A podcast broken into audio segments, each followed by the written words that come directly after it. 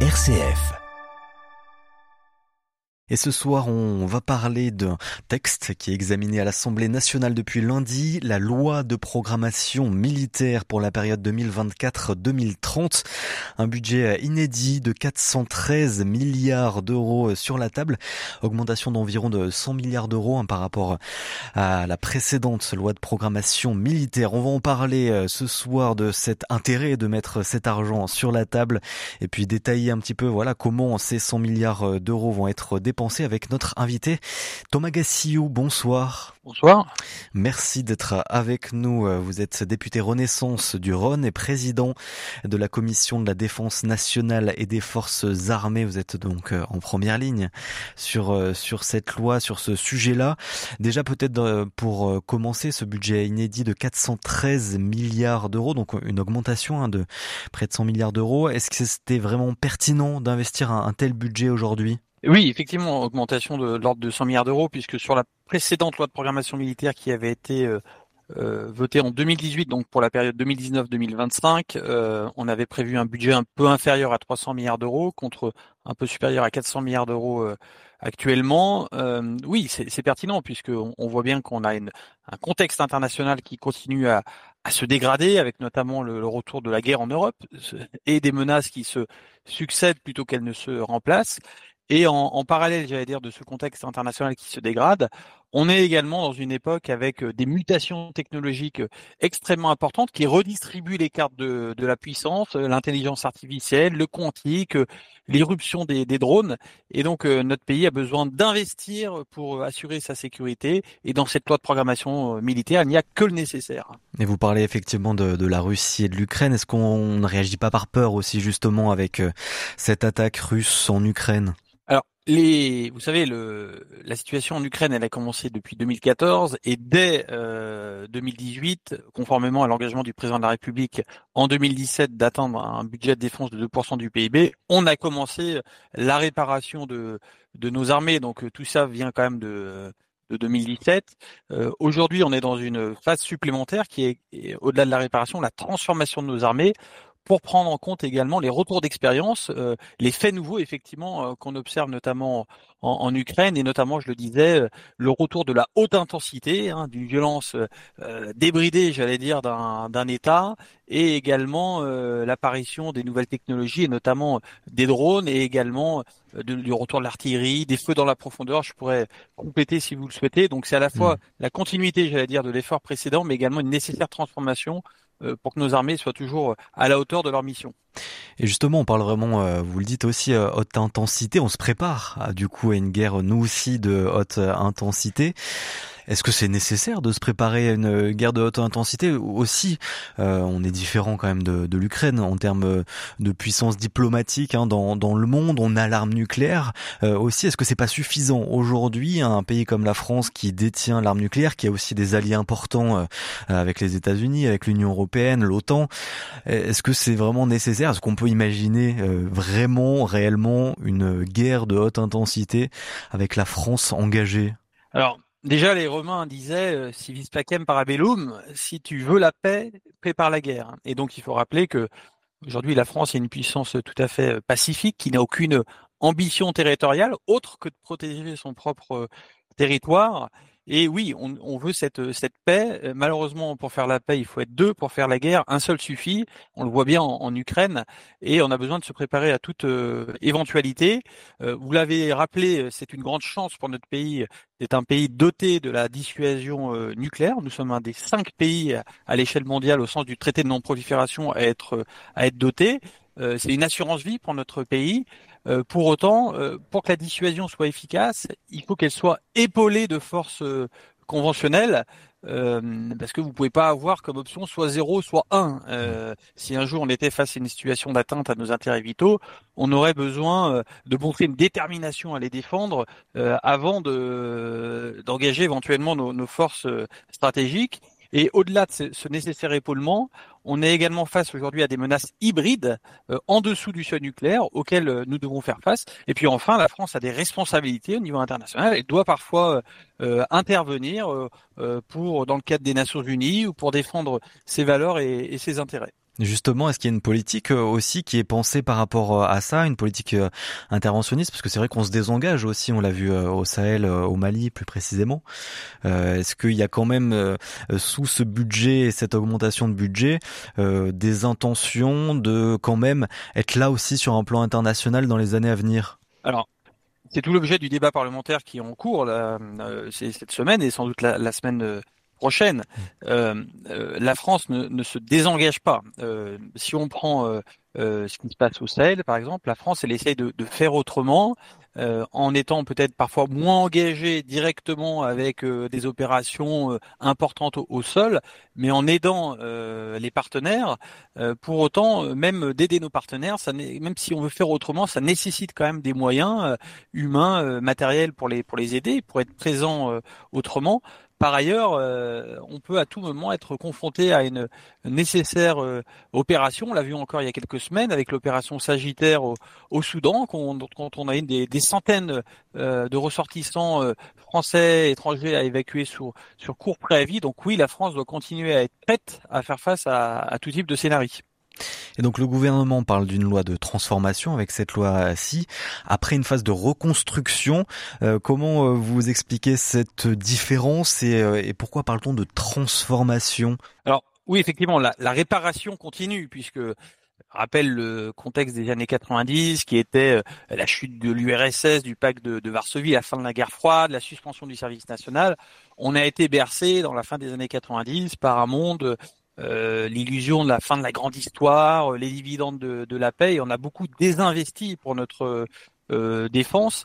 Et donc, euh, depuis 2017, on engage cette phase de réparation euh, pour redonner à notre pays une défense à la hauteur de, de ses attentes, qui, qui, reste quand même limitée. Je rappelle que notre défense, c'est 2% du, du, PIB. L'objectif pour les prochaines années, c'est bien loin, c'est inférieur à la moyenne mondiale et c'est bien loin que ce que font d'autres pays, les États-Unis.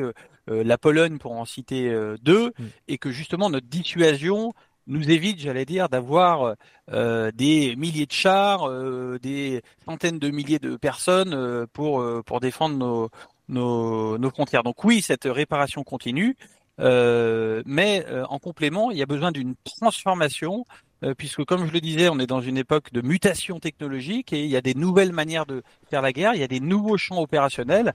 Pour en citer quelques-uns, le cyber, bien entendu, qui est devenu un espace de conflictualité, euh, un deuxième, les fonds marins. On voit qu'aujourd'hui, euh, on se fait la guerre dans les grands fonds marins. En tout cas, on y mène des menaces, des, des actions hybrides. Hein. Récemment, un, gazoduc a, a fait l'objet d'un sabotage. Et puis, vous avez également l'espace exo-atmosphérique où des manœuvres inamicales ont lieu entre possesseurs de, de, satellites.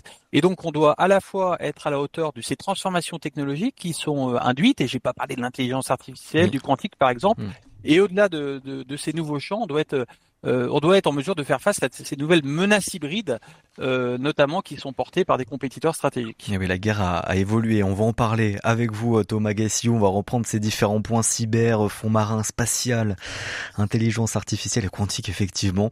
Vous restez avec nous. Je rappelle, vous êtes député Renaissance du Rhône et président de la commission de la défense nationale et des forces armées. On se retrouve dans quelques minutes, juste après le journal. Le 18-19 l'invité. Et l'invité ce soir, c'est Thomas Gassiou, député Renaissance du Rhône, président de la commission de la défense nationale et des forces armées. Et on parle avec vous, Thomas Gassiou, euh, ce soir de cet examen à l'Assemblée nationale depuis lundi de la loi programmation militaire pour la période 2024-2030. Un, un, gros texte étudié depuis lundi qui euh, met quelques jours à être euh, discuté, débattu, puis adopté à l'Assemblée nationale. Aujourd'hui, donc, on a déjà évoqué, voilà, l'intérêt avant le journal euh, de augmenter ce budget puisque le budget est inédit, 413 milliards d'euros, une augmentation d'environ 100 euh, milliards d'euros euh, par rapport à la période précédente. On va détailler un petit peu si vous le voulez bien Thomas Gassiou maintenant voilà, c'est comment ces 413 milliards vont être dépensés. Vous avez commencé à évoquer différents points de la modernisation hein, plutôt de de ce budget de l'investissement avec fonds marins, spatial, IA et puis la question du cyber aujourd'hui aujourd'hui, l'arme cyber. Déjà peut-être, est-ce que vous pouvez nous expliquer comment l'arme cyber est utilisée aujourd'hui dans la guerre et dans nos forces armées en France, par exemple, Thomas Gassiou? Alors, vous parlez de la répartition de ce budget. le patch cyberdéfense, par exemple, il est de l'ordre de 4 milliards d'euros, pour donner un ordre d'idée sur la durée de la LPM, c'est-à-dire 7 ans. Et, le cyber, c'est un élément qui est extrêmement important puisque je disais, ça devient un espace de conflictualité. Euh, quand les inventeurs, quand l'internet a été inventé, l'internet c'était source de liberté, de connaissances, etc. Malheureusement, euh, et c'est vrai depuis 2000 ans, l'homme a tendance à transformer des espaces de liberté en espaces de conflictualité, puisque on rappelle que la guerre c'est l'affrontement des volontés et que malheureusement l'homme euh, va affronter sa volonté avec les autres sur mmh. l'ensemble des nouveaux espaces qui sont ouverts, comme précédemment euh, l'espace aérien. Au début, le, l'aviation, c'était un espace de liberté qui ouvrait de nouveaux horizons. C'est devenu un espace de conflictualité, la maîtrise des, des mers, le cyber, l'espace exo-atmosphérique. Donc 4 milliards d'euros pour le cyber, avant tout pour se défendre euh, et notamment pour défendre nos services vitaux, y compris euh, nos hôpitaux, nos services critiques, nos services de sécurité, l'État au sens large, et notamment les opérations militaires, puisque euh, pour euh, nos, armes euh, se sont numérisées, que ce soit nos chars, nos bateaux, nos, nos, avions. Et bien entendu, on fait plus avec le numérique, mais à chaque fois qu'on qu'on numérise nos forces, il y a besoin en, conséquence de se, de se défendre. Et l'économiste Bruno Alomar souligne dans une tribune euh, au Monde la contradiction justement entre ce, ce volet cybersécurité euh, de cette loi et la stratégie d'exemplarité euh, européenne et particulièrement française en matière de protection des données personnelles. Est-ce que voilà nos données personnelles aussi avec cette loi vont pas être un petit peu plus mises à mal avec cette volonté de renforcer ce renseignement via le cyber alors, j'ai pas lu spécifiquement la tribune, mais je pense que ce monsieur parle des articles 32 à 35 de l'ALPM qui sont un peu particuliers, qui concernent notamment euh, la capacité de notre pays à faire face à des cyberattaques. Alors, je vous rassure, tout ce qui est renseignement, euh, c'est quelque chose qui euh, s'applique en dehors du territoire national. Donc, les armées n'écoutent pas, n'espionnent pas, n'analysent pas ce qui se passe sur le territoire national. Elles s'intéressent essentiellement en Europe, chez nos alliés aussi aux, opérations, notamment où elles sont engagées. Euh, effectivement, dans la LPM, il y a quelques articles pour autant qui le vecteur législatif LPM est utilisé par quelques articles notamment euh, de nos services de sécurité euh, informatique et notamment il y en a un qui prévoit que si un nom de domaine est utilisé pour faire une cyberattaque, euh, on est en mesure de dérouter le flux qui va vers ce nom de domaine euh, vers un, un, serveur qui serait contrôlé par l'État euh, sans collecte de données personnelles pour simplement faire cesser la, la cyberattaque. Donc sur ce sujet-là, euh, moi j'ai saisi la, commission des lois euh, de l'Assemblée nationale pour vérifier que l'équilibre entre la sécurité euh, qui était nécessaire pour faire face à cette cyberattaque et les libertés individuelles soit bien garanti. Et, je suis persuadé que ça fera encore l'objet de nombreux débats dans l'hémicycle. Une enveloppe de 6 milliards d'euros aussi pour le spatial. en quoi consiste cet investissement 6 milliards d'euros pour quoi la, la guerre dans l'espace? Pas tout à fait. L'espace, déjà, il faut dire que c'est un investissement de la nation sur lequel la France est, en avance, est locomotive en, Europe. Et heureusement, il n'y a pas que les armées qui investissent dans l'espace. Hein. L'espace, c'est aussi euh, des télécommunications, c'est des dispositifs mmh. pour évaluer euh, la météo, le réchauffement euh, climatique, beaucoup d'applications, j'allais dire, qui sont porteuses de, mieux vivre et d'espoir pour l'humanité. Mais effectivement, le spatial militaire, c'est environ la moitié du budget espace euh, que met notre nation chaque année. Donc là, on parle un peu moins d'un milliard d'euros par an. Euh, le but est de continuer à euh, utiliser l'espace pour nos opérations militaires. Donc, euh, effectivement, on parlait tout à l'heure du renseignement, mais il faut savoir que les armées disposent également de, de satellites Syracuse pour disposer d'une capacité euh, en télécommunication de manière euh, autonome. Et puis, euh, au-delà de, ces aspects-là, il y a également une volonté d'être à la hauteur, malheureusement, des manœuvres inamicales que se livrent d'autres puissances, et parfois d'une forme de militarisation de, de l'espace en ayant beaucoup de retenue, mais sans être naïf. Euh, en termes de, de recrutement, Thomas Gassiou, est-ce qu'il faut aussi étoffer notre euh, effectif militaire aujourd'hui? Est-ce que euh, il y a un gros objectif ou on est vraiment sur la modernisation dans ce budget de, de 413 milliards d'euros? Alors sur les 413 milliards d'euros, il y a 100 milliards d'euros environ, c'est plus 10 milliards d'euros par rapport à la précédente LPM sur tout ce qui concerne le, la solde des, des personnels. Donc vous voyez, un quart du budget finalement, c'est euh, la rémunération de, de nos valeureux soldats qui s'engagent. Pour répondre à votre question, non, il n'y a pas d'augmentation importante euh, du nombre de soldats. Euh, cette loi de programmation militaire privilégie même plutôt la cohérence à la masse. C'est-à-dire qu'on ne veut pas augmenter le nombre de chars, de soldats, d'avions, de bateaux, mais plutôt on veut s'assurer qu'ils seront bien en mesure de produire des effets opérationnels décisifs en vérifiant que nos soldats, en tout cas en se donnant les moyens pour que nos soldats soient bien entraînés, disposent de la logistique nécessaire, disposent des, des munitions et disposent bien d'une chaîne complète. Le, le, vrai effet sur la masse qu'on pourrait noter, euh, c'est-à-dire sur la quantité de moyens disponibles dans cette loi de programmation militaire, euh, il est plutôt à retrouver du côté du doublement des réserves militaires. Vous savez, ces réservistes, c'est ceux qui servent environ 30 jours par an dans les armées, qui sont civils le reste du temps. Bah, cette loi de programmation militaire prévoit de faire passer le nombre de réservistes de 40 000 à 100 000 en 2035 pour être en mesure de, de faire face à, hmm. à, tout type d'éventualité. Et pour ça, euh, vous avez beaucoup euh, vous porté le service national universel. On le rappelle qu'il propose donc aux, adolescents de 15-17 ans de participer à un séjour de cohésion euh, gratuit, comprenant des activités sportives, culturelles, intellectuelles, voilà, avec des journées qui débutent avec la levée des couleurs. le caractère obligatoire n'est plus d'actualité. Et on parle aussi notamment d'un service militaire de 3 à 6 mois sur la base du volontariat. Où est-ce qu'on en est de, de tout ça, Thomas Gassiou alors, ce, service national universel, il n'est pas militaire. Le but, c'est pas comme précédemment d'apprendre euh, dans les années 80-90 euh, à former toute une génération. En tout cas, à l'époque, c'était les jeunes garçons au, au, minimum, au maniement des armes.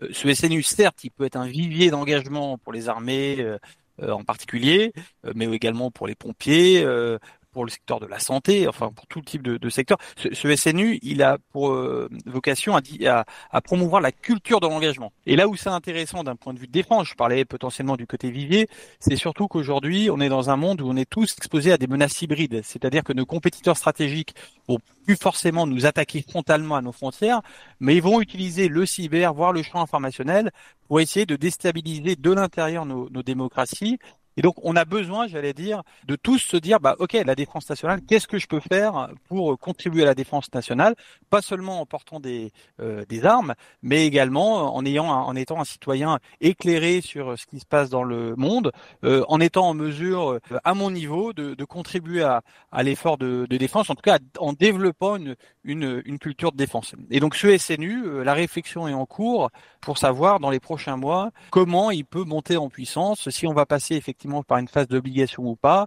Euh, il y aura sans doute, euh, peut-être d'ici la fin de l'année, un texte législatif qui sera l'occasion de, débattre de tout ça. Et le service militaire de 3-6 mois sur la base du volontariat, ça pourrait voir le jour, ça aussi? Oui, alors ça c'est une proposition, je crois notamment, qui est portée par euh, l'armée de terre. Moi, j'y suis tout à fait favorable. favorable. Moi-même, j'ai eu l'occasion de servir dans, les forces armées. Ça m'a beaucoup apporté, y compris dans le monde professionnel. Donc, donner la possibilité à des jeunes hommes ou des jeunes femmes qui veulent s'engager pendant une courte durée pour ensuite euh, être potentiellement euh, réserviste et euh, s'engager ponctuellement dans les forces ou ou s'engager quelques années voire plus dans les forces armées, je pense que c'est quelque chose de tout à fait bénéfique, j'allais dire, y compris si les jeunes ne s'engagent pas derrière, puisque quand on a fait euh, trois mois de service dans sa vie, je pense que c'est quelque chose qui peut, qui peut nourrir pour toute une vie. Une dernière question, Thomas Gassio, euh, peut-être sur euh, le, le bénéfice aussi que pourrait en tirer notre industrie de, de l'armement, parce que c'est vrai qu'on a des belles entreprises aussi en France avec Thales, Safran, Dassault, Airbus aussi par exemple. Est-ce que on, on, a déterminé peut-être le bénéfice que ça pourrait avoir, ce, cette augmentation du budget aussi pour notre industrie de l'armement? Alors oui, forcément, euh, si on investit dans la défense, on va aussi investir dans, dans les forces et on a la chance en France, et c'est issu d'une volonté politique notamment qui date du, général de Gaulle, des premières lois de programmation militaire qui dataient de, de 1960, des années 60, euh, d'avoir une base industrielle et technologique de défense la, la plus complète d'Europe. On a des grands champions, euh, euh, des Thales, des Safran, des Nexter, et on a également des milliers de, PME qui sont répartis de, partout sur le territoire. Donc oui, euh, cette base industrielle et technologique de défense va bénéficier de ces budgets. Oui, on la pousse également à être plus engagé, on va dire, encore sur les politiques d'export auprès de, de, nos partenaires euh, stratégiques. Et oui, tout ceci va créer des emplois, des retours industriels euh, un peu partout dans notre pays, et puis va également générer de l'innovation duale. Sans le savoir, on a beaucoup d'objets qu'on utilise euh, au quotidien qui sont issus d'une recherche initiale militaire. On pourrait parler du nucléaire civil, on pourrait parler du GPS, on pourrait parler de, de l'Internet. Et donc, cet investissement militaire, il sera aussi l'occasion pour notre pays de rester au meilleur niveau dans bien des domaines. Merci beaucoup Thomas Gassiou d'avoir été avec nous, député Renaissance du Rhône et président donc de la commission de la défense nationale et des forces armées. Donc le texte sur la loi de programmation militaire pour la période 2024-2030 continuera d'être étudié dans les prochains jours. On suivra ça avec attention. Merci beaucoup d'avoir été avec nous. Merci.